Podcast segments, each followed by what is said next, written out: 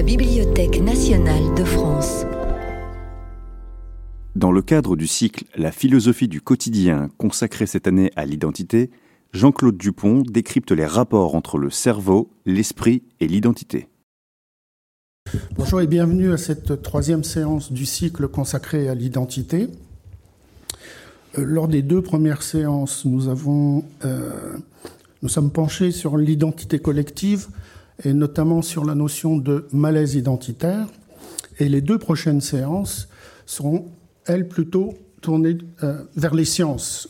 Que peuvent nous apprendre l'histoire et la philosophie des sciences sur l'identité Et nous avons le plaisir de recevoir aujourd'hui le professeur pardon, Jean-Claude Dupont. Vous êtes professeur d'histoire et de philosophie des sciences à l'Université de Picardie Jules Verne. Vous êtes membre du Centre d'histoire des sociétés, des sciences et des conflits, une équipe pluridisciplinaire, philosophe, euh, psychologue, médecin, historien, et vous êtes responsable, vous, de l'axe euh, d'histoire des sciences.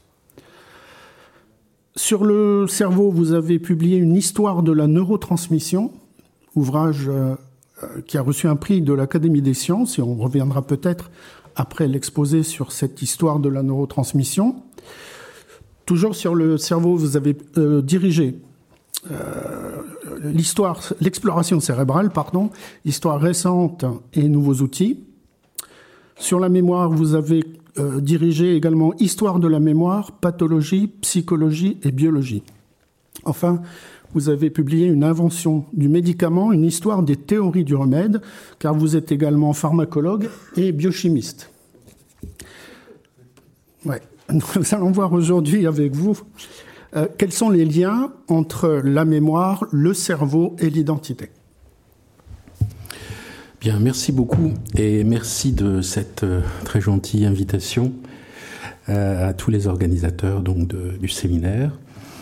et merci au public d'être là parce que c'est pas évident aujourd'hui, j'ai l'impression. voilà, donc il sera question effectivement de, de l'identité, mais de, de l'identité psychologique, hein, c'est-à-dire de l'identité individuelle, de notre sentiment d'identité, euh, plus que d'autres formes d'identité. Hein. Vous avez euh, euh, maintenant une sorte d'inflation hein, sur la question de l'identité, l'identité sociale, l'identité de genre, etc., etc. Nous, on est limité, on se limite à l'identité psychologique euh, et euh, dans ses rapports avec le cerveau, donc, donc il sera question de, des rapports de l'identité psychologique et du cerveau euh, dans, au cours de l'histoire. Donc on va voir comment euh, a, a, évolué un petit peu cette question des traces cérébrales de notre identité, euh, qui n'est pas, qui est une notion qui n'est pas euh, évidemment sans poser beaucoup de problèmes. Y a-t-il des traces de notre identité au niveau cérébral. Et on va voir comment ben, cette question des traces cérébrales de l'identité a été euh, examinée, critiquée, euh, a évolué au cours de l'histoire. Alors on va, comme point de départ, partir sur une citation. Donc, euh, une citation d'un neuroscientifique, enfin d'une neuroscientifique qui s'appelle Winfield, qui est assez caractéristique de, la position des neuroscientifiques en général sur la question de l'identité. Alors voilà ce qu'elle dit. Le fondement biologique de l'esprit est la personnalisation du cerveau à travers des configurations dynamiques uniques de connexion neuronale, mues par des expériences uniques. Donc, au fond, pour cette euh, scientifique, mais c'est une euh, opinion qui est largement partagée par euh, ses collègues. Notre identité correspond à des connexions neuronales particulières, uniques. Et au fond, c'est ce qui fait notre mémoire identité. Alors, effectivement, euh, je détaille un petit peu euh, sur le deuxième, au deuxième paragraphe, il y a ce qu'on appelle le postulat de l'identité psychophysique. Hein, le, postulat de l'identité psychologique euh, l'identité personnelle est assimilée aux connexions neuronales acquises par un cerveau, par notre cerveau, qui est doué de plasticité, et qui est expérience dépendant. Autrement dit, ça ne fait pas de doute pour euh, cette neuroscientifique et ses collègues que nos expériences s'inscrivent, sont engrammées dans notre cerveau sous forme de connexions synaptiques. Chacun a ses connexions synaptiques et ceci correspond aux différentes identités, aux identités de chacun. Alors, euh, ce qu'on va faire ici, euh, c'est d'abord euh, donc faire une brève histoire des traces, de la notion de traces mémorielles. Quelle est l'origine du postulat des traces mémorielles, des traces cérébrales? On va voir qu'elle est fort ancienne, hein, puisque Platon, Aristote parlent déjà des traces qui sont dans notre, esprit. Dans un deuxième temps, on verra euh, la difficulté de cette, euh, certaines difficultés de cette théorie des traces, notamment liées au fait que la mémoire va se révéler comme multiple. C'est-à-dire qu'il y a une complexité, on va voir, de l'organisation de la mémoire qui va être mise en évidence à partir du 19e siècle, qui va compliquer euh, la question des traces, euh, est-ce que euh, ces différentes mémoires correspondent à différentes traces? Et donc la question se complique considérablement à partir du 19e. Et puis dans un troisième temps, on va envisager les traces mémorielles de l'identité, le lien de cette notion de trace mémorielle avec la question de l'identité, jusqu'à quel point cette neuroscientifique a raison finalement, jusqu'à quel point les traces mémorielles correspondent réellement à notre identité. L'identité personnelle se réduit-elle euh, aux traces cérébrales hein, C'est ce qu'on appelle la question de la réduction, hein, philosophie donc. Euh, donc on va essayer donc en trois temps d'aborder d'aborder ces questions. Alors il faut quand même, avant d'aborder euh, la question, euh, dire que la mémoire identité euh, est une question philosophique au départ et une question embarrassante. on peut faire démarrer la, question, le questionnement à partir de Descartes, par exemple. Descartes, hein, le fameux je pense donc je suis. Hein. la pensée est l'acte d'une substance. Et nous sommes essentiellement des, des, êtres pardon, conscients de nous-mêmes, des êtres qui pensent, ce qui, qui, pour Descartes, définit notre identité personnelle.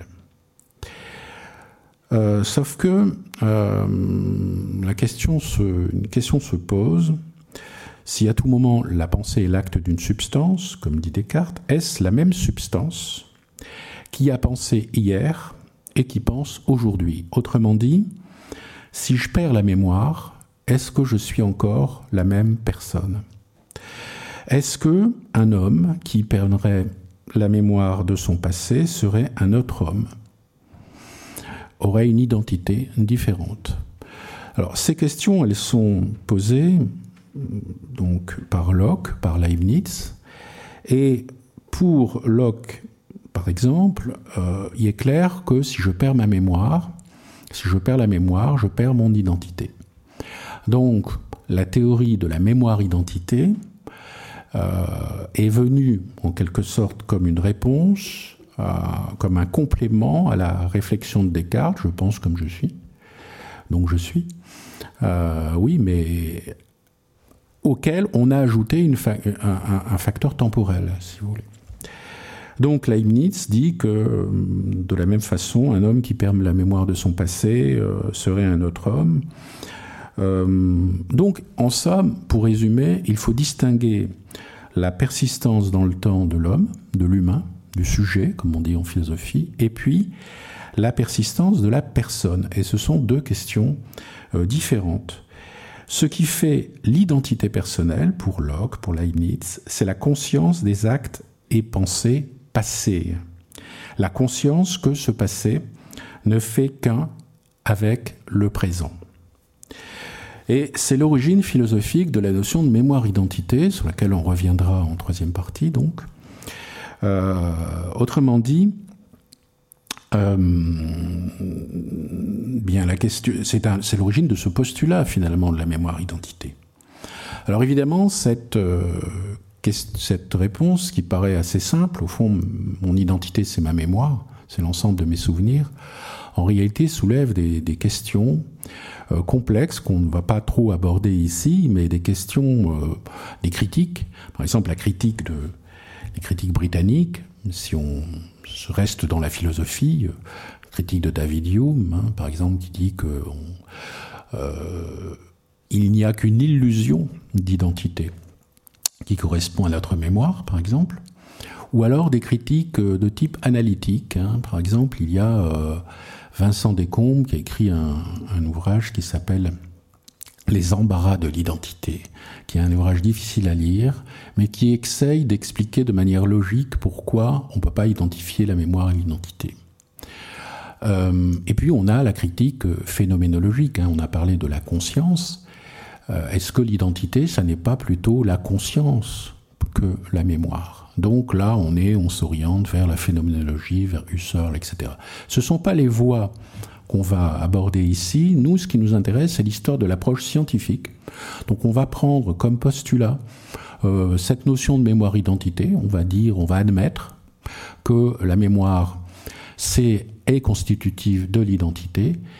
Et on va, avoir, on va voir comment euh, les sciences, à partir surtout du 19e siècle, vont développer cette notion qui va prendre le nom de mémoire autobiographique. Donc la mémoire autobiographique va constituer la mémoire identité.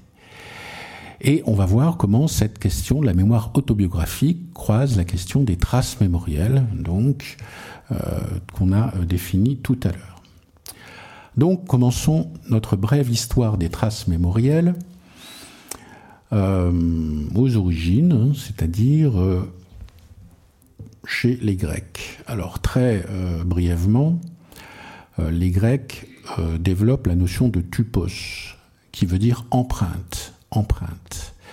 Donc il y a une métaphore qui est utilisée, qu'on trouve aussi bien chez Platon que chez Aristote, les souvenirs correspondent à, sont, analogues à euh, des empreintes qui, dans la cire, dans la cire de l'esprit, euh, dans la cire de l'esprit et même dans la, cire de l'organe qui pense, hein, qui est le cerveau chez, chez Platon, mais qui est le cœur hein, chez Aristote. Donc il y a cette métaphore du sceau qui imprime dans la cire et les souvenirs, eh bien, ce sont ces, euh, ces impressions, ces empreintes.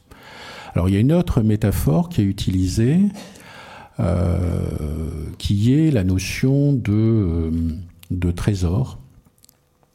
Donc, la mémoire est comme un trésor, et comme un, une cage avec des oiseaux, et les oiseaux représentent les souvenirs. Alors, ce sont des approches métaphoriques, mais elles témoignent déjà d'une préoccupation d'essayer de comprendre ce qui se passe finalement dans l'esprit ou dans le cerveau ou dans le cœur au moment où on mémorise, au moment où on donc euh, on retient au fond euh, nos souvenirs, nos expériences. Alors Aristote, par ailleurs, hein, euh, va développer, va, va, bien distinguer deux éléments dans la mémoire qui est la mémoire, proprement dite, qui, est, qui pour nous est la mémorisation, donc la mémorisation, euh, qui est distincte de la remémoration, euh, qu'il appelle réminiscence. La remémoration, c'est se rappeler, c'est le rappel. Donc il y a moins deux, euh, deux éléments, deux processus distincts dans ce qu'on appelle mémoire. Hein. la mémorisation, l'empreinte, et la, remémoration qui est le rappel du souvenir. Et là, euh, ce qui permet évidemment la remémoration, euh, ben, c'est l'âme. Donc on est dans une, euh, évidemment, une psychologie antique hein, qui est animiste, c'est l'âme qui permet la remémoration. Alors cette idée va, euh, on va progresser un petit peu dans l'Antiquité, on, va considérer le médecin Galien, qui est le plus grand médecin de l'Antiquité, hein, probablement, hein, second siècle après Jésus-Christ, et lui il n'y a pas de doute pour Galien qu'il y a une inscription cérébrale, donc il y a des traces mémorielles de nos souvenirs dans la matière cérébrale, sans qu'il localise de manière précise euh, le lieu, de lieu évidemment, de, lieux cérébraux qui correspondraient à ce processus. Mais en moins, Néanmoins, la mémoire est inclue dans la euh, matière cérébrale. Alors pourquoi j'insiste sur le nom matière? Parce qu'il y a une autre inscription possible, euh, qui est l'inscription ventriculaire. Vous savez que le cerveau contient des cavités qu'on appelle des ventricules. Et euh, les pères de l'Église vont développer l'idée, notamment Augustin, hein, pour les latins, euh, vont développer l'idée que les facultés seraient inscrites dans ces ventricules cérébraux, donc dans les creux, si vous voulez, plutôt que dans la matière cérébrale. Et souvent, parce qu'il y a beaucoup de théories euh, cellulaires, enfin il y en a un certain nombre, les Arabes vont les reprendre, etc. Les, traces mémorielles, la mémoire se situe dans la deuxième ou la troisième cellule, donc plutôt dans la partie médiane ou postérieure du cerveau. Donc on est dans, euh, on est sur la voie d'une incarnation, en quelque sorte, euh, dès l'origine, d'une incarnation de, des souvenirs dans bah, une incarnation des souvenirs. Alors on peut continuer avec, on retrouve ici Descartes, la période moderne. Alors Descartes va développer, vous savez, un modèle physiologique, un modèle un modèle de cerveau qui est euh, donc le cerveau pour Descartes en gros est parcouru en tous sens par des esprits animaux. Hein. c'est le modèle des esprits animaux. Et euh, les, euh, il développe ça dans le traité de l'homme, dont tout est expliqué par les mouvements des esprits animaux. Et la mémoire est également expliquée par les mouvements des esprits animaux. Alors, pour Descartes, au moment de la mémorisation, les esprits animaux empruntent différents canaux. Hein, faut comparer le, il compare un peu le, cerveau à une éponge avec des trous, vous voyez. Donc les esprits animaux, au moment de la mémorisation, euh, par exemple d'une image, passent par des orifices. Donc les orifices, évidemment, finissent par s'agrandir. Du coup, au moment du rappel, eh bien, les esprits animaux réempruntent les mêmes chemins beaucoup plus facilement.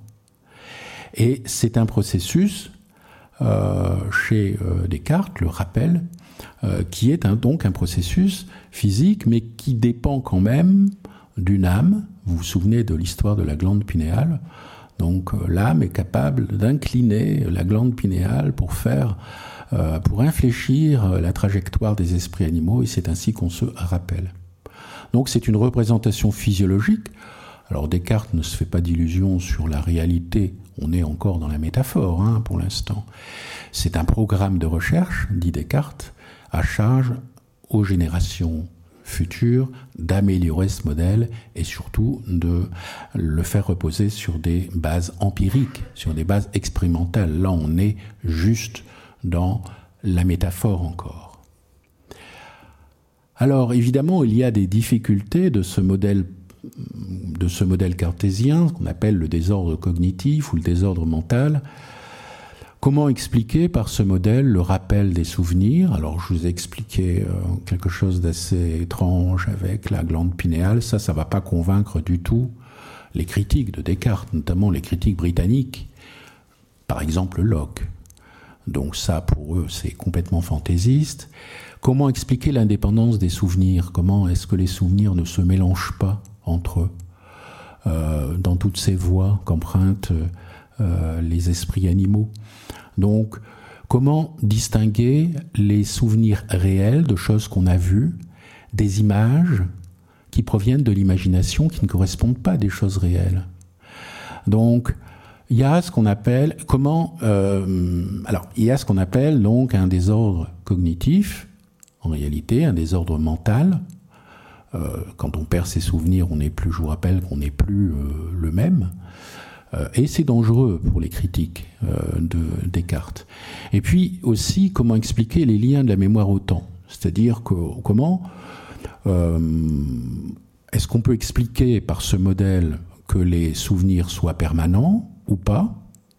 Donc, qu'est-ce qui se passe? On oublie, au fond. Euh, Est-ce que euh, et comment retenir l'ordre temporel des souvenirs? C'est-à-dire qu'on a des souvenirs qui sont plus anciens que d'autres.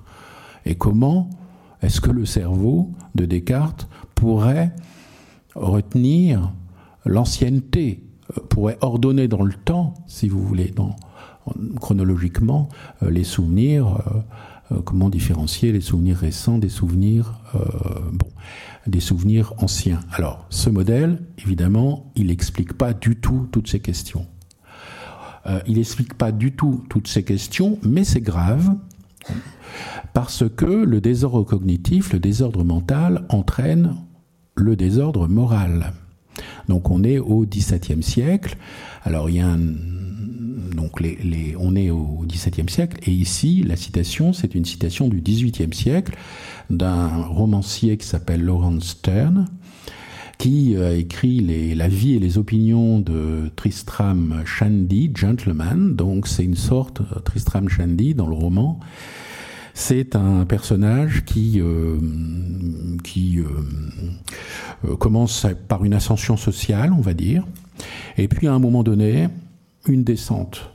Une descente alors euh, il perd euh, il perd sa fortune euh, il perd euh, euh, et il, il acquiert de mauvaises habitudes il commence à boire etc et d'où le titre la vie euh, enfin le, les, la vie de Tristram Shandy en fait grandeur et décadence. Donc c'est un thème qui est très fréquent au 18e hein, dans les romans avec évidemment euh, une fin morale hein. Qu'est-ce qu'on peut euh, voyez ce qu'il ne faut pas faire etc donc il ya, y a euh, alors je sais pas si vous avez vous, vous souvenez du film Barry Lyndon c'est pas tiré de ce roman là c'est tiré d'un monde du, du, du, du 19e mais euh, c'est euh, exactement la même histoire en fait hein. Grandeur décadence à la fin.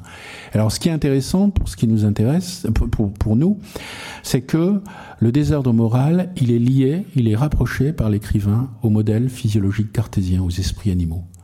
Voyez les esprits animaux finalement ils, ils voyagent en tous sens euh, ils sont mal contrôlés par l'âme et voilà ce que ça donne donc voyez l'opprobe Euh, sur le modèle physiologique euh, cartésien, elle n'est pas seulement cognitive, elle est aussi et c'est beaucoup plus grave, on est au 17e, au 18e morale.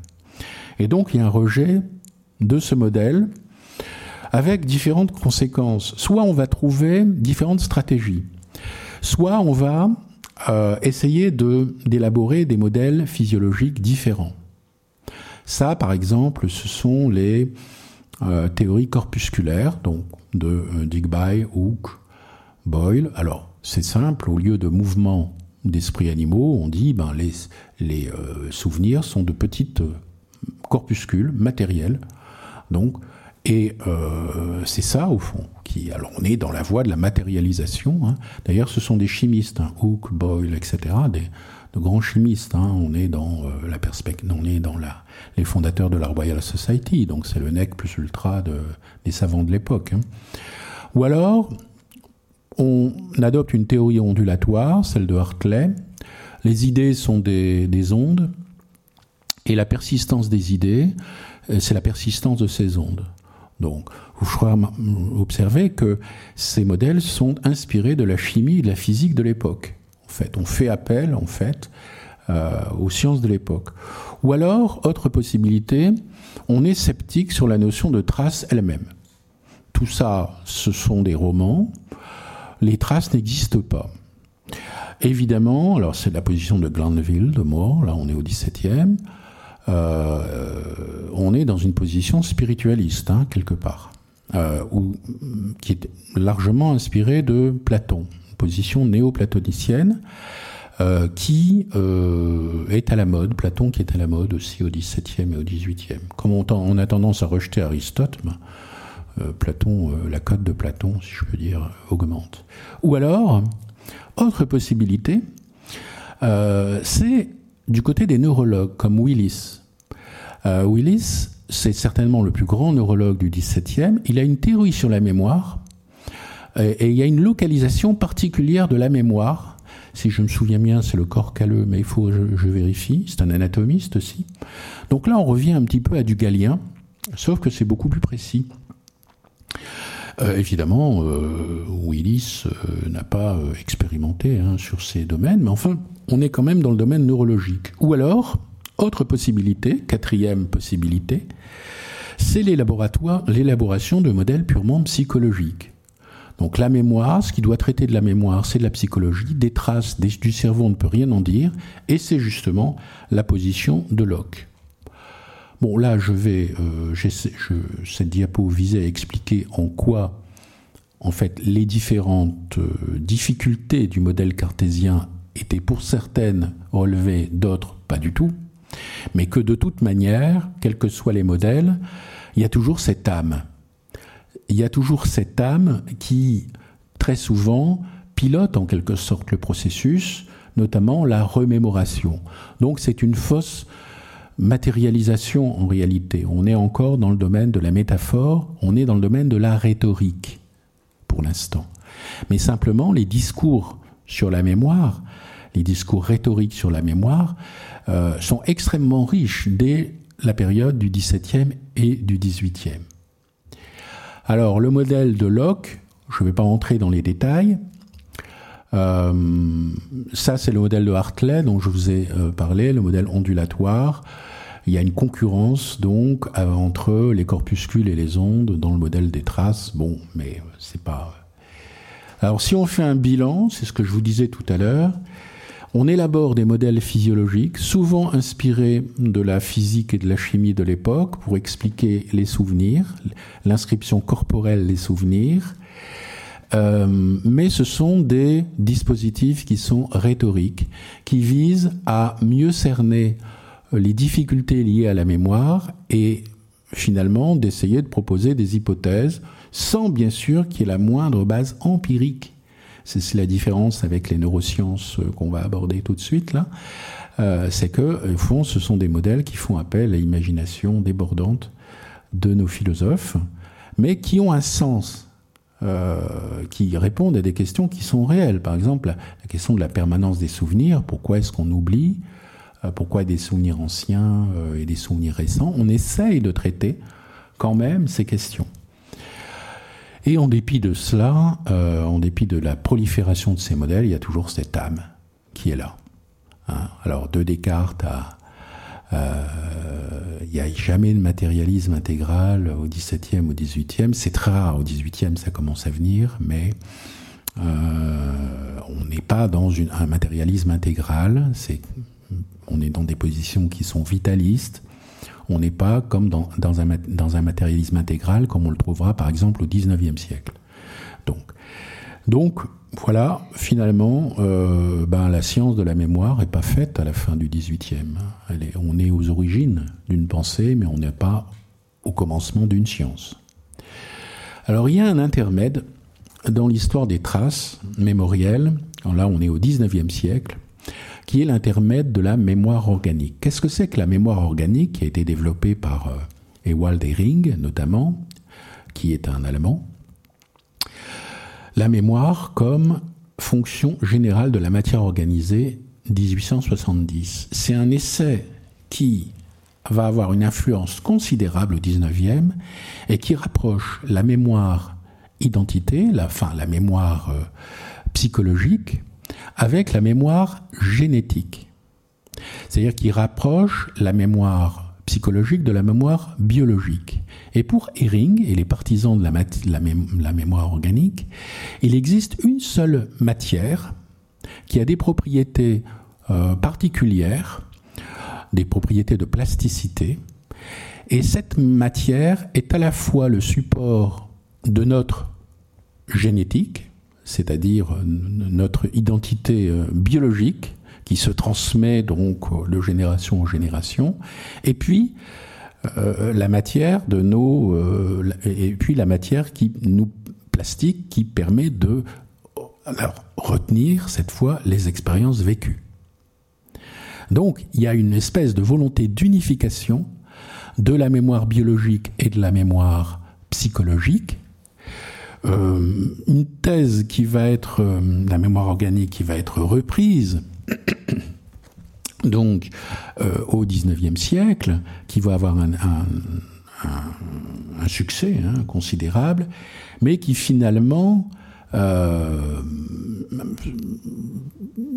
cette idée euh, qui finalement ne, durera pas, puisque cette idée de la mémoire organique va être réfutée, notamment par un très grand biologiste qui s'appelle Auguste Fessmann, qui va montrer que il n'y a pas de, mémoire organique, il n'y a pas une, de matière commune entre euh, qui pourrait euh, constituer la base des deux phénomènes, mémoire psychique et mémoire biologique. Pour la mémoire biologique, bon, bah, c'est le matériel génétique, plus tard, on dira ce sont les chromosomes, etc. Et pour la mémoire euh, psychologique, ben, c'est la matière cérébrale. Donc plus tard, on dira les neurones, etc., etc. Et ce sont deux phénomènes qui sont différents, même si à chaque fois on parle de mémoire. Donc pourquoi je dis c'est un intermède? Eh Parce que finalement, cette théorie de la mémoire organique, elle, vous voyez, c'est une orientation des sciences dans une impasse qui va retarder beaucoup le développement d'une euh, ben de l'histoire des traces et de la mémorisation au niveau cérébral, parce si on euh, et qui va retarder aussi par ailleurs la génétique.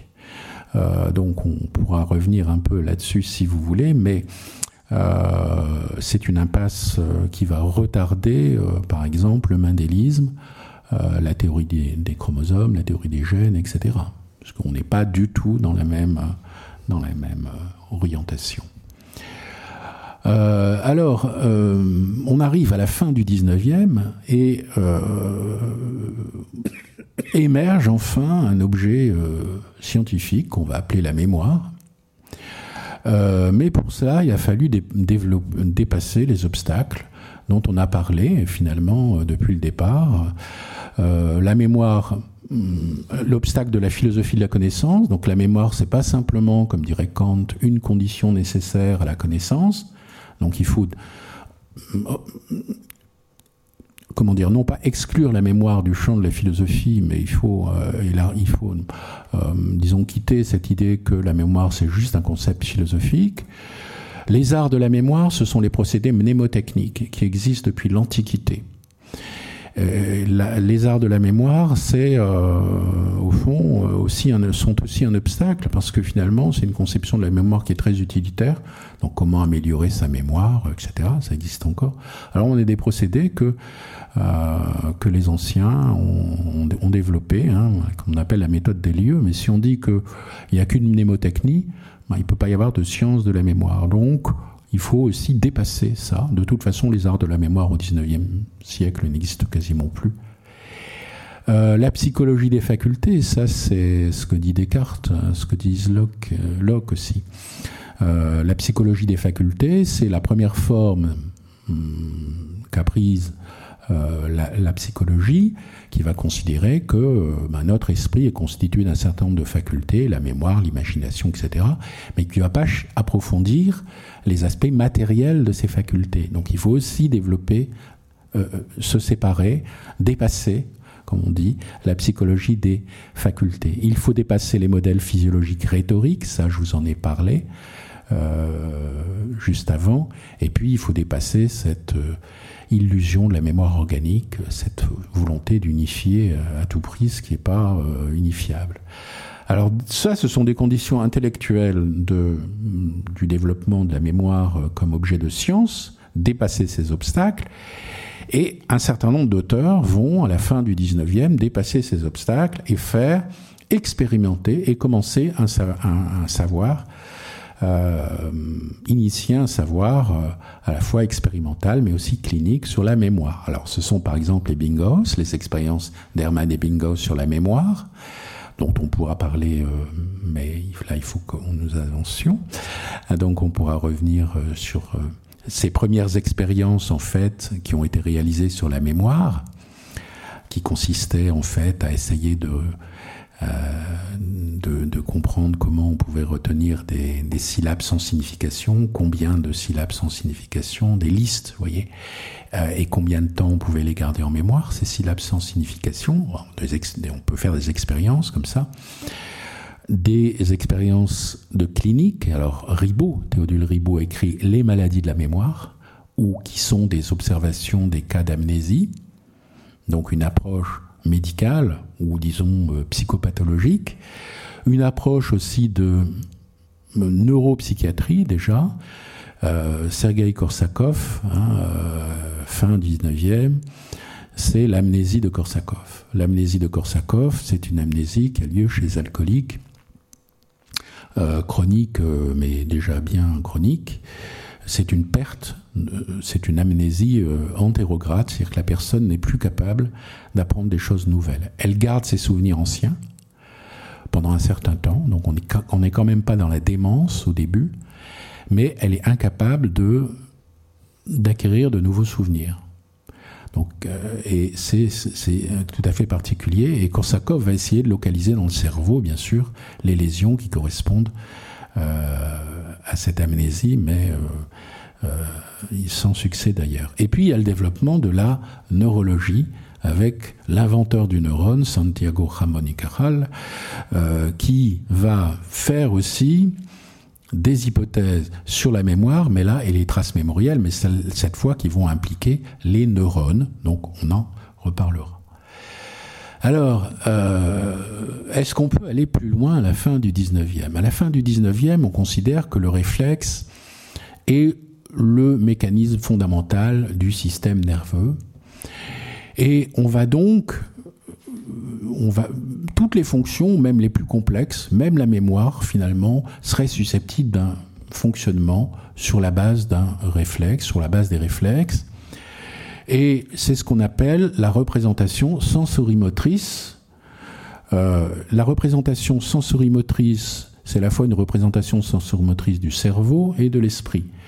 Et donc, euh, la neurologie, la neurophysiologie, la psychophysiologie, à la fin du 19e, vont développer des hypothèses sur, le sur la base de la représentation sensorimotrice du cerveau, et la mémoire va être incluse dans euh, ces hypothèses. On a des modèles neurologiques de la mémoire impliquant les voies nerveuses, voies nerveuses qu'on n'a pas encore identifiées, hein, on n'est qu'à la fin du 19e. Alors c'est Alexander Bain, Théodule Ribot, dont on a déjà parlé, William James, pour ces gens, c'est clair que la mémoire a quelque chose à voir avec les voies nerveuses. Les voies nerveuses sont supposées douées de plasticité, c'est-à-dire pouvoir se modifier en fonction de l'expérience. Et là, on a déjà une précision quand même. On n'est plus tout, à fait dans la métaphore euh, de l'empreinte, par exemple, du tupos, hein, vous vous souvenez. On est dans quelque chose qui commence à prendre une, consistance anatomique. Et il est clair qu'une odologie, c'est-à-dire une étude systématique des voies nerveuses, semble nécessaire. Et euh, effectivement, c'est ce que Caral, par exemple, va commencer à faire euh, Ramon et Caral améliorent donc les techniques et décrit des réseaux de neurones impliquant des centres nerveux et il va euh, faire l'hypothèse de l'expansion et de la croissance des synapses. Il est partisan des synapses, hein, des neurones, donc de la synapse. Euh, il y a expansion et croissance des synapses liées à l'apprentissage. Et donc on est dans cette même veine d'une plasticité, mais simplement c'est un petit peu plus précis avec Cajal. Alors, malheureusement, si je puis dire, les études, euh, alors ça semble bien parti pour les, pour les traces. On est là au début du XXe. Hein. Euh, malheureusement, il y a eu un, autre intermède dans l'histoire des traces qui est celle du behaviorisme. Alors le behaviorisme, c'est le comportementalisme donc c'est quelque chose qui a été développé, euh, c'est la tendance dominante de la psychologie dans la première moitié du XXe, c'est quelque chose qui a été développé par Watson Et euh, au fond, la psychologie doit s'intéresser uniquement au comportement. La psychologie, c'est l'étude des comportements. Ce qui fait que la mémoire, par exemple, c'est un comportement réflexe inhibé. Hein, quand on réfléchit, on n'agit pas. Donc c'est une inhibition de l'action. Donc tout est interprété en termes de comportement. Du coup, il y a évidemment euh, un désintérêt pour la notion de trace. Et donc, voilà pourquoi on peut dire que c'est un intermède, parce qu'au fond, ces auteurs-là, ces psychologues-là, je vous rappelle que, inspirés par, par Pavlov notamment, ces psychologues-là s'intéressent pas du tout au cerveau et s'intéressent pas du tout, donc encore moins aux traces cérébrales. Euh, il faudra attendre pour le retour de l'intérêt du cerveau, il faudra attendre dans les années 50, enfin 40-50, 1940-1950, le modèle de Donald Hebb. Donald Hebb, c'est un théoricien qui va théoriser la notion de réseau de neurones. Donc là, on est euh, sur la, voie des neurosciences. Et Donald Hebb va euh, formaliser notamment la notion de plasticité synaptique. Donc, Qu'est-ce qui est plastique dans le cerveau? Ce sont les synapses. Donc les synapses, euh, c'est-à-dire que les neurones se connectent, se déconnectent au fur et à mesure, si vous voulez, qu'on on, retient, on mémorise euh, des informations. Donc euh, Donald Hebb va formaliser ça et sur et inciter sur la notion que les connexions neuronales peuvent être renforcées ou affaiblies et c'est ce qui fait la constitution du souvenir. Quand les connexions neuronales se, sont renforcées, donc ce sont pas des, les neurones poussent pas dans tous les sens comme le pensait Cajal. Il n'y a pas comme des vers. Enfin, euh, c'est pas ça. Ce sont des pour à partir de, Hebb, ce sont des connexions synaptiques qui se font, qui se défont et les neurones restent en place. Hein, ça bouge pas euh, comme ça. Donc, on améliore, vous voyez, on, progresse un petit peu dans la matérialisation des traces et on peut même progresser euh, jusqu'à l'échelle moléculaire. C'est le, sur les fameux travaux de Candel. Candel explique au niveau de, là vous reconnaissez une synapse là à droite, au niveau moléculaire, il explique comment les synapses vont être renforcées, euh, à long terme, à moyen terme. Donc c'est une dissection. Il a eu le Nobel pour ça. C'est une dissection euh, donc euh, jusqu'au niveau moléculaire de la notion de trace. Bon, le modèle, il est aussi encore travaillé aujourd'hui. Alors là, on reprend le postulat de donc du coup, on comprend ce que veut dire cette neuroscientifique, le fondement biologique de l'esprit, la personnalisation du cerveau à travers des configurations dynamiques uniques de connexion neuronale. C'est la phrase que je vous ai projeté au début. Là, vous voyez d'où ça vient en réalité, euh, mu par des expériences uniques. Alors, très rapidement, là, on va voir un petit peu les difficultés de la notion de trace, parce que je voudrais parler d'identité quand même, euh, la notion de, de, trace confrontée à la multiplicité des mémoires. Alors à partir du, du 19e, on va prendre conscience de la complexité en réalité de la mémoire. Alors, je vous ai parlé de la dynamique générale de fonctionnement de la mémoire, la mémorisation et la remémoration. Donc, ça fait déjà deux processus différents qui sont déjà identifiés depuis Aristote, hein, par Aristote. Sont deux choses différentes. Euh, et puis, mais c'est pas tout. Il y a euh, des euh, dissociations possibles de la mémoire. Il y a des mémoires. Alors, sans entrer dans les détails, les dissociations se font sur des catégories qui sont, alors on va passer sur le cas particulier de Gall et de la phrénologie, euh, on va parler simplement des dissociations totales. Vous avez deux types de dissociations, soit en fonction de catégories, soit en fonction du temps, mémoire à court terme, mémoire à long terme. Alors, ça complique énormément le, programme, le, problème des traces, vous, le sentez. Alors, on passe Gall, on va juste considérer les, les dissociations catégorielles de la mémoire vous avez, alors c'est tous ces auteurs vont proposer leur propre dissociation de la mémoire. Alors par exemple Galton, mémoire du général et du spécifique. Freud, mémoire du mot et de l'image. Bergson, mémoire matérielle et immatérielle. Freud, toujours mémoire consciente et inconsciente. Évidemment, la mémoire, c'est très important dans le système freudien. Mais mais il n'y a pas que il y a pas que ça. Il y a la, mémoire des parties et du tout, la mémoire primitive et intellectuelle, la mémoire des faits, des principes, etc. Donc il y a une sorte de prolifération jusqu'à ce que on arrive au système actuel qui va se développer à partir des années 1960, qui est la dissociation temporelle. Autrement dit, il y a des mémoires, il y a trois types de mémoires. Il y aurait une mémoire à très court terme, on appelle la mémoire sensorielle. Ça, c'est juste ce qui se passe, par exemple, dans la rétine, la persistance de la, lumière sur la rétine. À quelques millisecondes. Donc, c'est une mémoire qui est très courte, qui s'évanouit tout de suite, persistance de l'image rétinienne. Vous avez la mémoire à court terme, ça dure quelques secondes.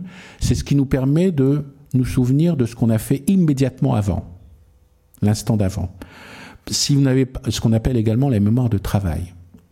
Donc si vous n'avez pas, évidemment, si vous perdez cette mémoire de travail, vous vous souvenez plus du tout que, par exemple, vous avez allumé euh, une plaque chauffante, euh, vous perdez totalement votre autonomie. Hein. Et puis vous avez la mémoire à long terme. Alors la mémoire à long terme, c'est de quelques secondes à euh, toute la vie éventuellement.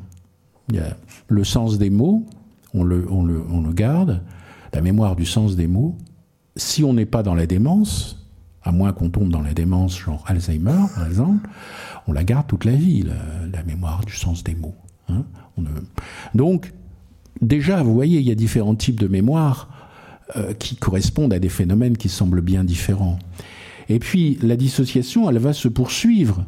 Vous avez, par exemple, la mémoire épisodique. Là, c'est le bas du diagramme. La mémoire épisodique, c'est la mémoire ben, des épisodes de notre vie, hein, des événements. La mémoire sémantique, c'est la mémoire du sens. Et la mémoire de l'identité personnelle. Le sens des mots, par exemple, c'est la mémoire sémantique. Et puis, vous avez la mémoire procédurale, c'est ce, la mémoire de ce qu'on sait faire, conduire une voiture, etc. Donc, c'est clair que là, à une mémoire, à une dissociation temporelle, se superpose une dissociation catégorielle. Et donc, on a le, diagramme qui, est présenté là, bah, c'est la manière dont on dissocie la mémoire, aujourd'hui. Quand je dis on, eh bien, ce sont les neuropsychologues. Comment est-ce qu'on peut dissocier comme ça euh, des mémoires? Eh ben, On fait des expériences de neuropsychologie. On essaye de euh, différencier ces mémoires et on essaye de rattacher ces différentes mémoires à des structures anatomiques différentes et on développe les lieux ainsi cérébraux de la mémoire. Donc, par exemple, la mémoire épisodique dont je vous ai parlé, ce serait plutôt dans l'hippocampe, l'amygdale, le néocortex, le lobe préfrontal pour ceux qui aiment l'anatomie du cerveau, alors que la mémoire sémantique, c'est plutôt dans les lobes pariétaux, temporaux, donc plutôt euh, sur le devant, quoi, c'est le néocortex, mais où il y a également l'hippocampe et l'amygdale, etc. Donc, qu'on appelle donc les lieux cérébraux de la mémoire. Donc là, on n'est plus dans l'incarnation de type galien, dans la matière cérébrale, on n'est plus dans les ventricules cérébraux des pères de l'Église, on est quand même dans quelque chose qui est beaucoup plus spécifique. Euh, alors, euh, ça, je vais passer. Euh, c'est, au fond, euh, alors on pourrait croire que bon, bah, les choses ne sont plus discutées. En réalité, les choses génèrent différentes positions euh, de vis-à-vis des traces. Euh, alors, soit on considère que pour les souvenirs, il y a des lieux de stockage qui sont spécifiques. Donc ça, c'est ce qu'on appelle la, la storage position. Donc, vous avez la position du stockage. La mémoire est un trésor. Nos souvenirs sont localisés quelque part dans notre cerveau, dans ces lieux de la mémoire, par exemple. Ou alors, vous avez une autre position, qui est la position dite procéduraliste. La mémorisation, les souvenirs ne sont pas localisés dans des lieux spécifiques, mais il y a un traitement de l'information qui est localisé dans les lieux spécifiques. D'accord? Donc c'est une vision beaucoup plus dynamique. Le traitement, par exemple la mémorisation, la remémoration, correspond à des processus neurologiques sans qu'il y ait pour autant de lieu précis où on pourrait localiser les souvenirs. D'accord? Donc c'est ces deux perspectives, elles sont en concurrence et elles sont toujours discutées aujourd'hui hein, dans les, dans les euh, colloques sur la mémoire, etc. Euh, les gens s'opposent là-dessus. La position la plus traditionnelle, c'est la position du stockage, des lieux de stockage. Hein. La position euh, procéduraliste, elle se rapproche davantage, par exemple, de Descartes, et c'est l'idée d'un cerveau dynamique, hein, d'un processus dynamique effectivement, qui implique des, des, voies spécifiques, mais pas de, euh, pas de, euh, de lieu précis de stockage. Donc tout ça pour dire qu'au fond, tout ça est encore en discussion. C'est une histoire sans fin, hein, bien sûr, et sans compter tout ce qui va venir. Alors on arrive à la dernière partie, troisième partie, ce sera plus brève. Qu'est-ce que tout cela a à voir avec l'identité? Est-ce qu'on peut suivre les neurosciences, en particulier le propos de cette, euh, neuroscientifique qui dit que nos, souvenirs finalement sont identifiés à nos connexions neuronales. Est-ce que ce sont nos connexions neuronales, donc dont on a vu d'où ça venait, hein, euh, qui définissent véritablement notre mémoire autobiographique, notre mémoire identité, euh, mémoire autobiographique? C'est le terme qui a été choisi pour traiter par les neurosciences pour traiter la question de l'identité. Alors tout ce qu'on a dit sur la question des traces et l'organisation de la mémoire, actuellement est transposé à l'identité. Donc simplement ce sont des traces de notre identité et non plus des traces de nos souvenirs. Donc il a il n'y a pas de distinction qui est faite, si vous voulez, entre les traces qui correspondent à nos souvenirs et puis les traces qui correspondent aux souvenirs d'une façon générale. Hein. Donc, et finalement, à part les mémoires à court terme, la mémoire, sensorielle, la mémoire euh, de travail dont je vous ai parlé, toutes les formes de mémoire se euh, révèlent contribuer à l'identité personnelle. La mémoire épisodique, mais également la mémoire sémantique. Alors la mémoire épisodique, on comprend. La mémoire épisodique, c'est la somme de, des événements qui nous sont arrivés dans, notre vie. Donc on comprend que ça puisse faire partie de la mémoire autobiographique. Mais la mémoire sémantique aussi, elle, elle est impliquée, celle qui donne du sens. Euh, par exemple, la mémoire sémantique est impliquée à la connaissance de soi. Donc je me connais, comme on dit. Je me connais, ça veut dire je me souviens de ce que je suis. Et donc, c'est évident que la mémoire sémantique, elle fait partie aussi de la mémoire autobiographique. Donc en fait, toutes les mémoires font partie de la mémoire autobiographique, quelque part, de notre identité. Et ces mémoires, elles sont très liées à la vie affective. C'est évident que la mémoire autobiographique n'est pas une mémoire froide. C'est une mémoire qui, quand on, mémorise, par exemple, plus facilement des événements que d'autres, euh, des événements, par exemple, qui sont affectivement agréables. Ou au contraire, les mauvais souvenirs, ou au contraire, désagréables. Quand on dit la vie affective, ça va dans les deux sens. Et donc, il faut essayer de comprendre, si on veut comprendre la mémoire autobiographique, comment l'affect, comment les émotions interviennent dans euh, la création des souvenirs. Il y a une composante affective, qu'on appelle donc la mémoire affective, et il y a une composante sociale. Il est évident que la dimension collective, elle est essentielle. Quand on dit mémoire autobiographique, c'est la mémoire de ce qu'on vit, mais de ce qu'on vit aussi par rapport à autrui.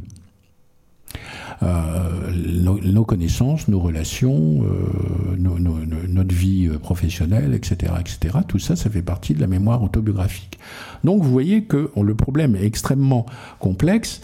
Alors, il y a de grands auteurs, bien sûr, hein, qui ont parlé, qui ont étudié beaucoup ces travaux. Dans ce qui concerne la mémoire autobiographique, la mémoire affective, la notion même de mémoire affective, c'est Ribot, dont on a déjà parlé, qui va développer un peu théoriquement ça.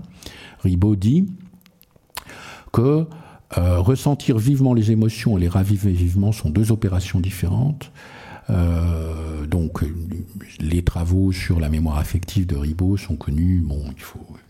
Et puis, il y a également euh, des auteurs en ce qui concerne la mémoire collective, la mémoire sociale. Il y a des auteurs comme Vache, par exemple, qui a écrit un ouvrage qui s'appelle, en 1925, Les cadres sociaux de la mémoire où il, développe l'idée d'une mémoire collective.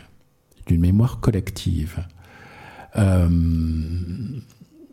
et un auteur euh, donc anglo-saxon qui s'appelle Bartlett qui explique un petit peu la même chose, c'est que finalement ce que nous retenons sont pas tellement les informations, mais c'est le lien entre les informations. Et, et, en particulier le lien avec l'environnement, c'est-à-dire l'environnement social en particulier.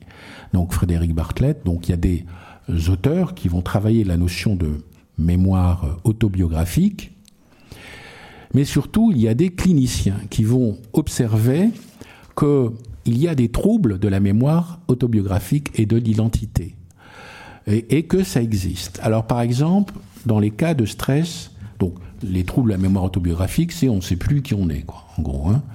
Donc il y a par exemple certaines euh, certaines situations de stress euh, post-traumatique. Euh, il y a euh, des situations, alors, une situation de, stress post-traumatique. On a un souvenir d'un traumatisme qui, qui, hante, en quelque sorte, qui hante. et par exemple, les victimes de l'Holocauste hein, ont des troubles de l'identité. Donc, des, et, et, et, leur identité, elle est en quelque sorte façonnés par l'épreuve terrible qu'ils ont vécue à un moment donné. Et ils ne peuvent plus. Et donc l'Holocauste fait partie de leur identité. Quand vous euh, écoutez les souvenirs, etc., c'est. Euh, euh, donc ça, c'est ce qu'on appelle le stress post-traumatique. Et c'est un trouble de la mémoire autobiographique. Euh, lié évidemment à l'importance du traumatisme. Le syndrome des faux souvenirs, c'est quand quelqu'un vous inculque des souvenirs que d'événements que vous n'avez pas vécu en réalité. Donc c'est ce qu'on appelle le syndrome des, faux souvenirs, donc c'est assez euh, pervers. Hein. Oui, vous, avez été violé dans votre enfance, etc. Donc la personne est finie par intégrer ça comme faisant partie de son identité en toute bonne foi. Hein. Donc ça, ça a été étudié aussi. Les amnésies d'identité, c'est des pertes d'identité, euh, on ne sait plus qui on est à un moment donné. Alors ça, ce sont des troubles psychiatriques, troubles dissociatifs, euh, troubles dissociatifs de l'identité, etc. Bon, ça, ça, relève de la psychiatrie. Donc, mais il y a des pertes d'identité. Et puis, dans les maladies neurodégénératives, ça c'est fréquent par contre. La personne, à un moment donné, à la fin, l'Alzheimer, il sait plus qui il est. Il sait plus qui il est. Euh, il sait plus reconnaître euh, évidemment les proches. Et on peut considérer que c'est un trouble de la mémoire autobiographique, évidemment. Alors, donc, il y a un lien entre la, mémoire autobiographique et l'identité et le cerveau, c'est très clair. Il y a un lien. Euh, mais lequel? Et c'est ça un peu la difficulté. Euh, alors, de la même façon, euh, on peut expliquer euh, des troubles de la mémoire autobiographique par ce qu'on appelle la, distorsion collective et sociale. Alors, les cas de stress post-traumatique. Alors, par exemple, vous avez, euh, vécu les attentats, par exemple les attentats du 13 novembre 2015 à Paris, et euh, vous avez une altération de la mémoire autobiographique, ça a été observé hein, chez les victimes, une, hyper, une hypermnésie. Une hypermnésie, donc là, c'est, ce sont les souvenirs qui, que vous avez, dont vous ne pouvez pas vous débarrasser, de certains aspects, et une amnésie, donc, sur d'autres aspects. Par exemple, vous avez une hypermnésie, vous avez des images horribles qui vous, qui vous, euh, qui vous hantent. Par contre, vous, avez, vous allez oublier les circonstances exactes de l'événement. Donc, ce sont des troubles de la mémoire autobiographique. La maladie chronique, bon, vous attrapez un cancer, euh, alors, si, oui, c'est ça, pourquoi la distorsion? Euh, Parce que normalement, euh, il y a une espèce d'harmonie, il y a un accord entre la mémoire individuelle et la mémoire collective. Mais dans cas de stress progressif, tout se passe, de, post-traumatique, tout se passe comme s'il y avait un désaccord entre la mémoire personnelle et la mémoire collective. Alors c'est mieux ou la mémoire sociale. Euh, c'est mieux euh, perceptible dans la maladie chronique. Vous attrapez un cancer, par exemple, vous, vous, êtes en situation professionnelle et on vous apprend que vous avez un cancer. Bon. Alors, euh, là, il peut y avoir des troubles de la, mémoire autobiographique. C'est-à-dire que vous n'êtes plus en accord avec votre mémoire personnelle. Euh, l'expérience que vous avez n'est pas en accord avec l'événement, n'est pas en harmonie avec l'événement inattendu qui vient de vous arriver. Et vous avez donc une distorsion entre votre mémoire personnelle et puis le collectif, là, qui correspond à votre milieu de travail. Donc vous allez avoir peur, par exemple, du jugement que vont porter vos collègues, vous n'allez rien dire, ou alors... Euh, bon, et ça, ça peut amener des troubles de la mémoire autobiographique. Ça peut être considéré comme un trouble de la mémoire autobiographique, une maladie chronique, par exemple, en milieu du travail. Et puis la maladie neurodégénérative aussi, l'Alzheimer, apporte aussi des, euh, des, troubles de la mémoire autobiographique. Euh, par exemple, lorsque la personne est plongée dans un autre milieu, par exemple une EHPAD fermée, il y, a un, désaccord entre la mémoire individuelle, qui est faite de souvenirs euh, autobiographiques agréables, donc la vie la, normale, un vécu normal d'une personne, et puis cette situation traumatisante, là c'est pas la maladie, mais c'est le fait d'être dans un établissement sans euh, rapport avec son domicile, avec de nouvelles règles, une vie collective, etc., il y a une disharmonie qui se fait, qui peut créer des troubles de la mémoire autobiographique. Euh, c'est-à-dire que la personne se réfugie en quelque sorte dans la maladie, je ne sais plus qui je suis, ce n'est pas moi qui est là. Donc ça explique un peu des propos euh, euh, étranges qui sont tenus par certains malades atteints d'Alzheimer. Alors du coup, donc on arrive à la fin, les neurosciences déterminent les lieux cérébraux de la mémoire, mais c'est quasiment la même diapo, c'est la même diapo même, ce sont également les lieux cérébraux de l'identité. Puisque toutes les euh, structures cérébrales, on a dit, toutes les formes de mémoire sont impliquées dans l'identité.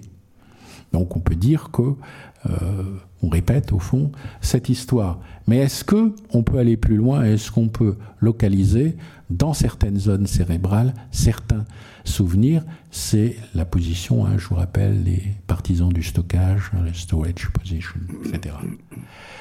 Alors, euh, auquel cas, eh bien, les modifications de connexion neuronale auraient lieu dans certaines zones bien particulières du cerveau, si on ajoute donc la notion de plasticité synaptique euh, qui a été. Euh, donc on repose encore cette question est-ce que les modifications synaptiques ont lieu dans certaines zones cérébrales précises ou pas? Alors c'est là que euh, il faut avouer son ignorance. Donc c'est la fin de la conférence. Pour l'instant, on n'a pas localisé de modifications. On a, euh, localisé des lésions qui correspondent à certains troubles de la mémoire. Mais on n'a pas localisé des lieux précis où ces connexions cérébrales ou des connexions cérébrales auraient pu être modifiées, ce qui correspondrait euh, à des souvenirs euh, et ce qui différencierait aussi les individus, donc la mémoire autobiographique, les individus entre eux. Donc on n'est pas arrivé à ce degré de finesse et certains disent d'ailleurs que c'est un travail qui est illusoire. Là, on est dans une perspective, celle des neurosciences, mais il y a aussi des gens qui considèrent que toute cette tentative est une erreur depuis le départ. Euh, par exemple, bon, enfin, on en parlera peut-être dans la discussion. Donc, faut-il localiser des traces? En tout cas, c'est le destin des sciences occidentales depuis euh, Platon, Aristote. C'est clair qu'on n'a jamais cessé de tenter de localiser des traces, de essayer de relier les traces et l'identité. Est-ce que c'est vain? Voilà. Alors il y a quand même quelque chose pour terminer euh, qui est intéressant. C'est ce qu'on appelle le réseau du mode par défaut. Euh, alors notre cerveau euh, est actif quand on lui demande de faire des tâches. Donc ça, ce sont des techniques hein, qui permettent, par exemple, d'imagerie cérébrale, on permet d'obtenir ce, ce type d'image. Donc quand on demande à un cerveau de faire quelque chose, il y a des petites lumières, il y a des petites zones euh, qui, s'illuminent, qui sont excitées. Mais ce qui est le réseau du mode par défaut, c'est euh, quand notre cerveau est au repos, on pourrait en conclure que rien ne s'allume. En réalité, Le, cerveau est jamais, à part le cerveau mort, il est jamais inactif, même quand on ne fait rien. Il y a toujours un réseau, qu'on appelle le réseau du mode par défaut, un réseau de neurones qui fonctionne même quand vous ne faites rien. Hein, le cerveau fonctionne plus quand vous êtes mort, hein, c'est tout. Et par exemple, là, cette figure euh, vous montre que, alors, les, pastilles euh, sont de différentes tailles et de différentes couleurs. Donc, plus vous avez euh, des pastilles rouges et grosses, plus ça veut dire que les zones sont actives. Donc, ça, on visualise le réseau du mode par défaut. Alors, quel est le rapport avec la mémoire autobiographique? Euh, eh bien, ce réseau du mode par défaut serait impliqué, c'est une hypothèse, dans la connaissance de soi, euh, dans euh, l'introspection, dans la mémoire autobiographique. Donc, voilà, on, implique un réseau, mais on n'arrive pas à aller au-delà, évidemment, à localiser très précisément. Donc, c'est toujours. Alors, ce réseau, du mode par défaut interviendra également dans l'inconscient. Dans l'inconscient, vous savez que nous avons des souvenirs inconscients euh, liés à l'enfance, hein, dirait Freud, eh bien, on aurait la traduction neurale de cet inconscient dans le réseau du mode par défaut, qui serait évidemment l'inconscient qui fait partie aussi de la mémoire autobiographique, qui génère euh, évidemment notre mémoire euh, individuelle. Voilà, donc je conclus en disant ben, ce que je vous ai déjà dit, qu'il y a un lien entre la mémoire et l'identité, c'est clair, et il y a un lien entre la mémoire et l'identité, le cerveau. Ça, c'est plus du tout contestable. Euh, on sait même quelles sont les différentes composantes de la mémoire qui sont impliquées dans l'identité?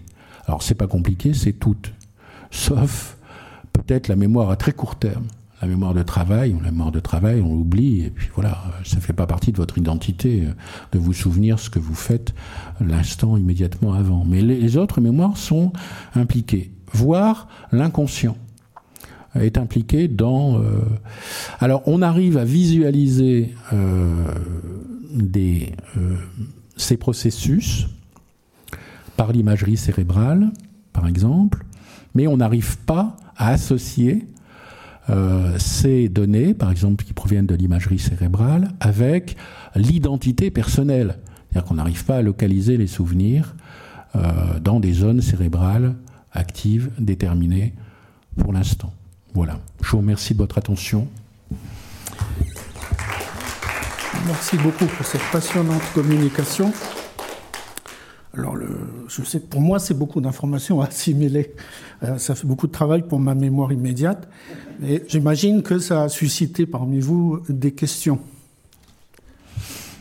notre collègue qui est là-haut, qui a des micros à votre disposition si vous voulez poser des questions.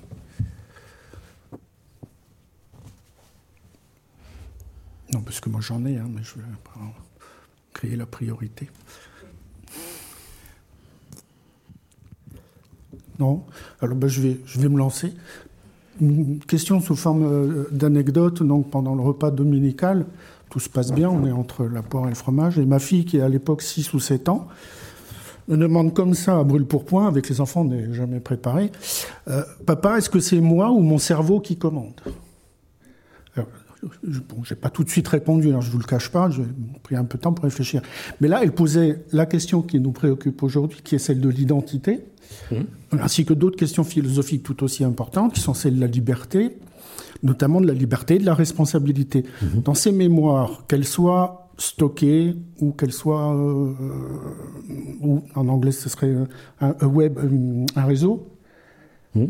quelle est la part de notre choix dans la constitution de notre identité? Si on dit, si j'ai un cerveau et je suis un cerveau, enfin là, les, en toute modestie, quand je dis je suis un cerveau, il y a des collègues qui vont dire.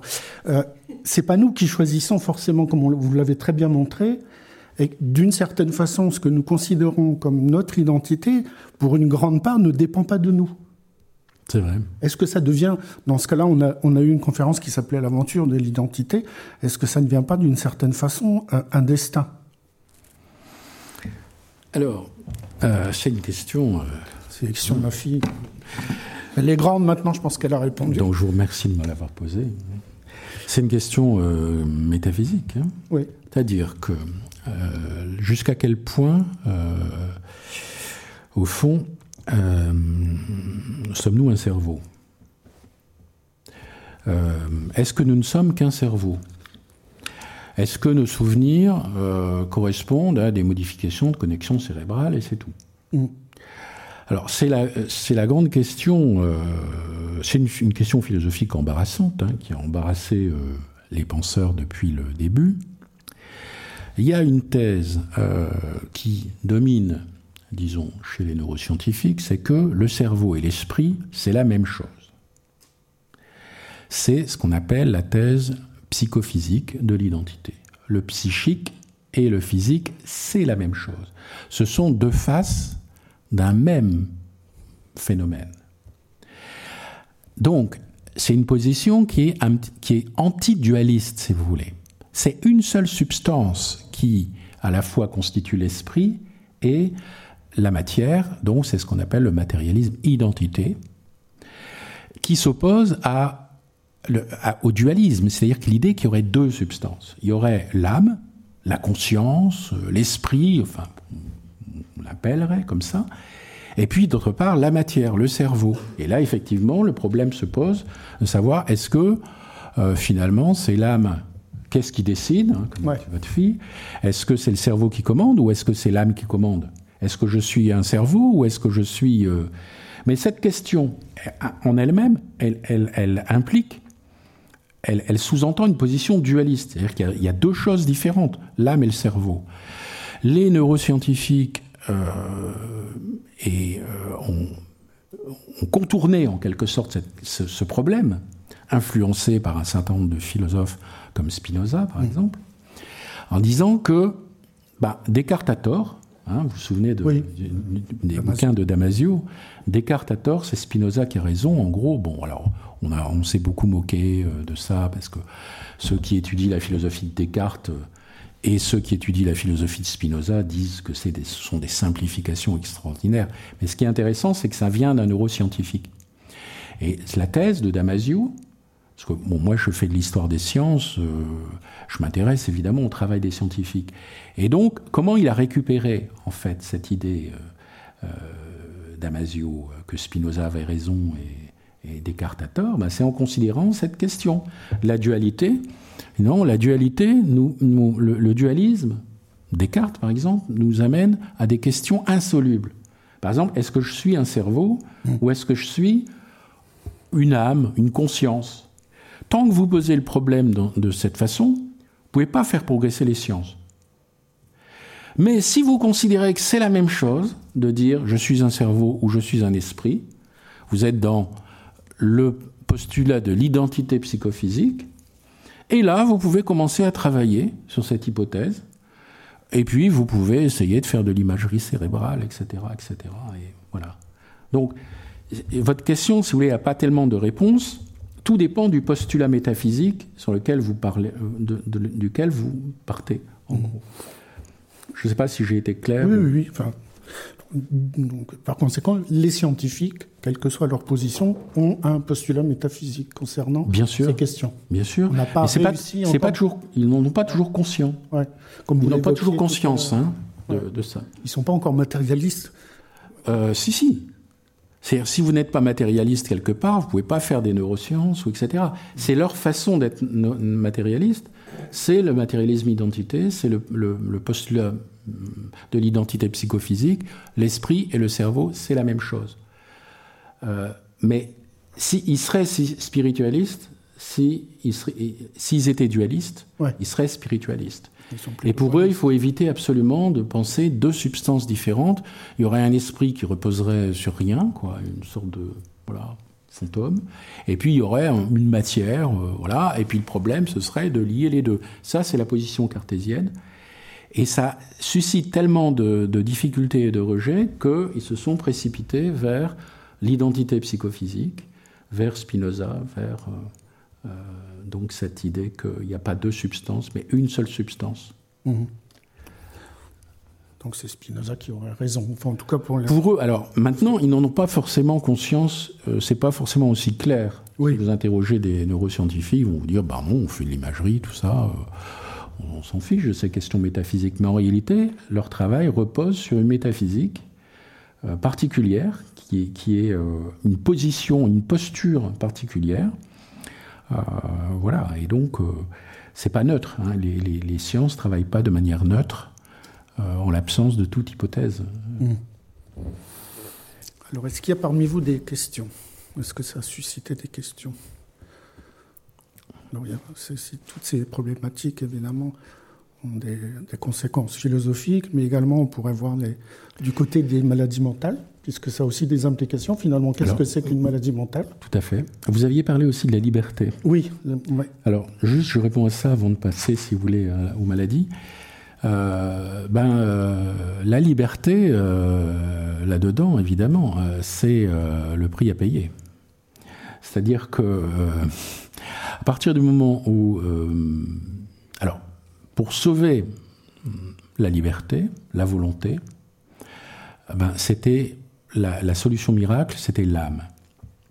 Dans la philosophie moderne, hein, à partir de Descartes, comme je vous dis, il y a une persistance de cette âme malgré les hypothèses physiologiques, matérielles, etc., il y a toujours cette hypothèse de l'âme qui garantit le libre arbitre, qui garantit que nous ne sommes pas euh, totalement euh, euh, dépendants des lois de la matière, en gros. Il y a cette âme. Mais évidemment, conserver l'âme, du coup, c'est avoir une position dualiste. Donc il y a un dualisme de fait, très souvent, euh, qui est adopté par, euh, enfin, qui est celui de la philosophie moderne. Mmh. Alors, si vous dites qu'il n'y a plus que, que l'esprit et, et, la matière, c'est la même chose, quelles conséquences sur le libre arbitre? C'est la question qui. Euh... Je pense que Descartes avait bien vu ces difficultés parce que la, Tout à fait. la ouais. distinction tranché, clair, net entre deux substances. Je ne suis pas un pilote dans mon navire. Il y avait un lien, moi, il y a toute une construction autour de la glande pinéale. Comment est-ce que ces deux substances finalement finissent par s'influencer l'une l'autre? Il y a le traité des passions, etc. etc. Et pour revenir aux, aux maladies mentales, qui est vraiment le, euh, les maladies les plus difficiles à soigner avec les maladies de la peau, je crois que c'est Canguilhem qui disait ça, il me semble. Mmh. Euh, quel est le, le lien entre cette organisation et, les euh, cérébrales que vous évoquez, et les manifestations psychiques, enfin, qui sont visibles euh, socialement en fait? Tout ce qu'on peut dire, euh, c'est qu'il y a certaines lésions qui sont associées à certains déficits. Euh, alors, est-ce qu'on peut aller au-delà? C'est-à-dire quelle, est et, il y a certains processus, notamment au niveau au niveau neurochimique, au niveau génétique, etc., qui, euh, il y a une mécanique de la maladie euh, mentale qui n'est pas totalement élucidée. Hein. Il faut quand même, il y a beaucoup d'hypothèses. Et ce, les maladies mentales, en fait, la grande difficulté, c'est que ce sont des maladies polyfactorielles. Hein. C'est-à-dire qu'il y a un facteur génétique, quel est son poids, il y a un facteur environnemental, quel est son poids. Euh, donc, la causalité, si vous voulez, la cause euh, et le déroulement pathogénique, euh, y compris à l'échelle moléculaire de la maladie mentale, n'est pas clair. Mmh. Alors après, ça dépend ce qu'on appelle, ça dépend de quelle maladie on parle. Euh, vous avez l'anxiété, c'est pas la même chose que la, la, la schizophrénie. La dépression, c'est pas la même chose que le, le, les troubles bipolaires, etc. Et chaque trouble correspond on cherche dans chacun de ces troubles à impliquer des structures et des mécanismes différents. Mmh. Donc, pour l'instant, on pas, n'est pas arrivé à dire clairement, euh, voilà, la personne est schizophrène parce que elle a tel marqueur, par exemple biologique, parce qu'elle a tel mécanisme au niveau cérébral, au niveau synaptique, qui crée euh, cet état. Euh, qui émerge donc, parce qu'il y, a cette idée de l'émergence, euh, le, comportement normal ou pathologique émerge d'un système biologique. Alors il y a une énigme hein, de cette émergence. Comment est-ce que des propriétés psychiques des facultés comme la mémoire, l'imagination peuvent émerger, émerger c'est le terme qui est utilisé, émerger de connexions cérébrales d'éléments matériels. Là, on, revient sur euh, la question qui est tout à l'heure, enfin, de, votre question de tout à l'heure. Donc, on arrive, si vous voulez, à des, des, une impossibilité d'aller véritablement plus loin, sauf à laisser, euh, comme le faisaient les philosophes euh, de l'époque moderne, libre cours à l'imagination, les esprits animaux, etc. Donc pour conclure, je ne sais pas si j'ai répondu à pour la question des maladies Donc d'une certaine façon, on peut conclure que l'identité personnelle, individuelle, est provisoire et toujours menacée en fait. Elle est provisoire, elle est menacée. Qu'est-ce que vous voulez dire par menacée? Oh ben, euh, On peut perdre la mémoire, ah ben. partiellement, mémoire immédiate, mémoire longue. Vous avez évoqué. Elle est fragile. Oui. Elle est fragile. Oui. Alors, elle est fragile. Euh, alors, ça dépend de quoi on parle exactement.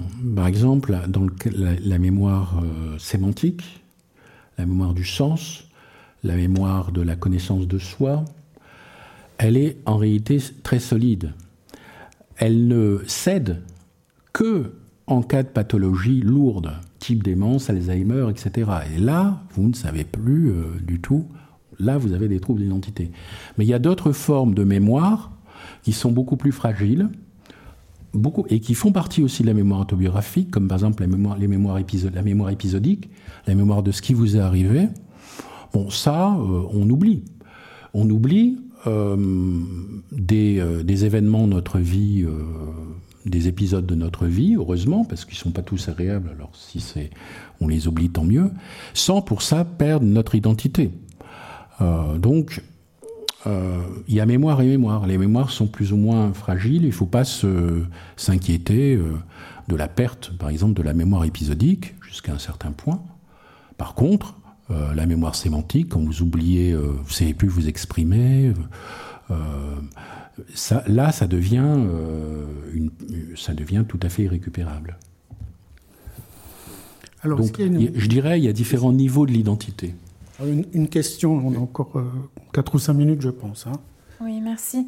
Euh, en fait, j'ai deux questions. Euh, est-ce que finalement l'ignorance, ou plutôt la, les limites de la science, ne sont-elles pas garanties aussi de notre liberté? Parce que sans vouloir euh, imaginer un film de science-fiction, si on pouvait identifier précisément les lieux de certains souvenirs, est-ce que ça ne pourrait pas être utilisé à un niveau politique? Je pense par exemple dans certains pays qui essayent de modifier leur histoire officielle et est-ce qu'à un niveau collectif, enfin voilà, j'imagine des choses euh, qui font un peu peur, mais hum, est-ce que finalement on ne se protège pas en, fait, euh, en cachant le lieu de nos souvenirs? C'est quelque chose que j'ai l'impression qui relève de quelque chose de très individuel. Et ma deuxième question, qui est un peu liée, est-ce que certains événements, vous avez parlé de l'Holocauste, mais plus généralement des événements traumatiques euh, euh, collectifs, comme donc les génocides en général, peuvent conduire, est-ce que des expériences ont montré une surreprésentation de maladies neurodégénératives comme Alzheimer dans certains pays où euh, il y aurait eu lieu de, des génocides? Voilà, merci. Alors donc la première question, c'était la, question de, de l'ignorance. Euh, alors, moi en tant qu'épistémologue, historien des sciences, etc., donc moi j'aime bien les sciences. Ça vous a peut-être pas échappé. Maintenant, euh, y a un, ça ne signifie pas que euh, n'y a, pas des questions éthiques hein, qui se posent euh, évidemment euh, par rapport à tout progrès scientifique. Hein. Et le lien de, de certains progrès avec l'idéologie est évident. Donc il y a un, livre hein, de Canguilhem qui s'appelle, qui est connu, qui s'appelle Idéologie et rationalité dans les sciences de la vie où il explique que dans, là, là c'est pas la psychologie, c'est la biologie. Enfin bon, on est, on est à l'interface là, vous voyez, avec la mémoire. dans toutes les positions, finalement, même apparemment les plus neutres, par exemple concernant la théorie de l'évolution, il y a toujours un élément idéologique. Et il y a toujours des conséquences idéologiques. Donc ça veut dire que les scientifiques ne sont pas innocents. Si on... Ou alors ils sont absolument... Ou alors sont des enfants. Alors moi j'arrive pas à croire. J'arrive pas à croire que les scientifiques euh, qui ont réellement fait progresser euh, les questions, etc., soient des enfants. C'est-à-dire qu'à un moment donné, il y a une conscience des conséquences, effectivement, de, ben, des travaux qui sont faits. Mais ça, c'est pas spécifiquement euh, les neurosciences. Euh, en physique atomique, c'est pareil. Donc, à un moment donné, ben, on ne joue plus. Moi, je pense que la science est un jeu, mais c'est un jeu sérieux.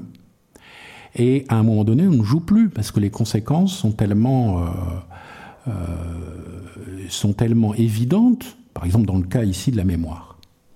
Il est évident que on pourrait imaginer des manipulations. Il y a ce qu'on appelle le syndrome des faux souvenirs. On pourrait imaginer des faux souvenirs qui seraient implantés, et c'est quelque chose qui n'est pas inimaginable maintenant avec l'IA, euh, implanté dans le cerveau, et qu'on pourrait ainsi modifier la mémoire autobiographique des individus. Donc c'est pas, ça devient de moins en moins de la science-fiction, ça. Bon, maintenant, euh, ce qui doit, euh, ce qui, ce qui peut aussi, euh, comment dire, modérer le pessimisme, c'est le rapport coût-bénéfice. Hein. C'est-à-dire qu'il faut bien savoir que là, on est, on, là, on est dans euh, l'expérimental, on est dans la recherche expérimentale de laboratoire, on est dans quelque chose qui est euh, absolument pas généralisable, par exemple, en l'état actuel hein, des techniques, les techniques par exemple des implants, on est dans quelque chose qui est impossible à réaliser à l'échelle de la population. On modifie, par exemple, les troubles moteurs chez, euh, par stimulation cérébrale profonde chez les euh, parkinsoniens. Voilà euh, ce qu'on on arrive à faire. Chez certains parkinsoniens, parce que tout le monde ne va pas supporter l'implantation d'électrodes. Donc, on pourrait, pourquoi pas, imaginer dans ce cas-là de manipuler, par, des techniques un petit peu analogues, manipuler le comportement, manipuler le psychisme des gens. Bien sûr, c'est quelque chose qui est toujours imaginable, toujours possible. Mais est-ce que c'est une raison pour arrêter toute recherche en ce domaine? Moi, je me suis fait mon opinion. Moi, je dis qu'il y a un rapport coût-bénéfice et que euh, bah, les bénéfices aussi de ce type de recherche, elles, existent. Ils existent. Alors voilà. Après, on est dans des questions plus, dans des questions d'éthique que d'épistémologie. Jusqu'où, euh, euh, jusqu'où aller moi, je crois qu'il y a une espèce de, de, côté inéluctable du, de, dès qu'une recherche est possible, techniquement, elle est faite. C'est comme le, les manipulations génétiques. Dès que c'est possible, ça se fait. Quelque part dans le monde, mais ça se fait. Plus ou moins clandestinement, plus ou moins légalement, ça se fait. Donc, autant se préparer à cette idée. J'ai dit, je suis d'accord sur les risques. Alors la deuxième question, je me souviens, me plus ce que c'était. La fréquence des pathologies euh, chez les personnes qui ont euh, dont la mémoire collective euh, qui ont, a, des drames. Alors moi, je n'ai pas étudié cette question, donc je ne peux pas vous dire si telle pathologie est plus fréquente dans ces populations. après, il y a une diff ou pas là, je ne suis pas médecin, je ne peux pas vous répondre. Je dis, les choses ont dû être. Euh, c'est d'épidémiologie mentale, ça, c'est d'épidémiologie. Il faudrait se référer à ces questions. Euh, donc, voilà. Là, là, franchement, je ne sais pas. Bon, ce qui est euh, certain, c'est que une chose est très la chose est très différente. Une chose est très différente d'avoir vécu soi-même les choses euh, par exemple la Shoah. Euh, mais là, il n'y a plus beaucoup de. Et puis, euh, d'avoir eu un récit qui peut être traumatisant aussi, mais la situation elle est très différente. Et donc il faudrait déjà différencier les populations. Je ne sais pas si c'est possible euh, d'avoir une population euh, qui a directement été en contact, mais il y a, aussi des, des, études qui ont été faites, par exemple sur les victimes d'attentats, par exemple à Paris, il y a beaucoup d'études qui ont été faites. Donc il, faut faire, il faudrait faire des études prospectives pour savoir si ces gens-là, qui sont encore vivants, hein, il n'y a pas très longtemps, euh, si ces gens-là vont attraper davantage de pathologies mentales, vont être plus susceptibles d'attraper euh, euh, telle ou telle pathologie mentale dans l'avenir, faire ce qu'on appelle des études prospectives. Je ne sais pas. bon, c'est probablement c'est des études qui ont qui, qui ont lieu, mais j'ai pas enquêté véritablement sur le sujet. Alors pareil, il faudra voir dans le temps les conséquences de la guerre, par exemple, en Ukraine. Est-ce qu'il va y avoir des pathologies spécifiques liées à la guerre Alors, une chose aussi est d'avoir vécu soi-même la guerre euh, ou les bombardements, et une chose est d'en avoir entendu parler par les parents. Là, ça devient de la mémoire collective, euh, et ça n'a pas tout à fait le même impact. Ça a un impact, les commémorations, etc. Donc c'est euh, quelque chose qui est étudié, mais en même temps, le, le contact, le vécu direct des gens, effectivement, euh, l'importance du vécu direct sur euh, les troubles, ça c'est évidemment infiniment supérieur. Merci beaucoup. Nous allons devoir, euh, à regret, nous quitter. Nous remercions encore le professeur euh, Jean-Claude Dupont pour cette passionnante euh, intervention. Et je vous invite à revenir le mercredi 19 avril. Si ma mémoire est bonne, il y avait eu un petit problème de date. Nous recevrons Madame Gaëlle Pontarotti qui, elle, nous fera une conférence intitulée L'hérédité fait-elle l'identité? Donc on poursuit notre exploration de l'identité et des sciences, le cerveau, puis nous verrons ensuite avec euh, des choses plus euh, biologiques, on va dire, plus liées à l'ADN et ces, choses-là. Merci beaucoup. Merci Eric. Et bonne journée.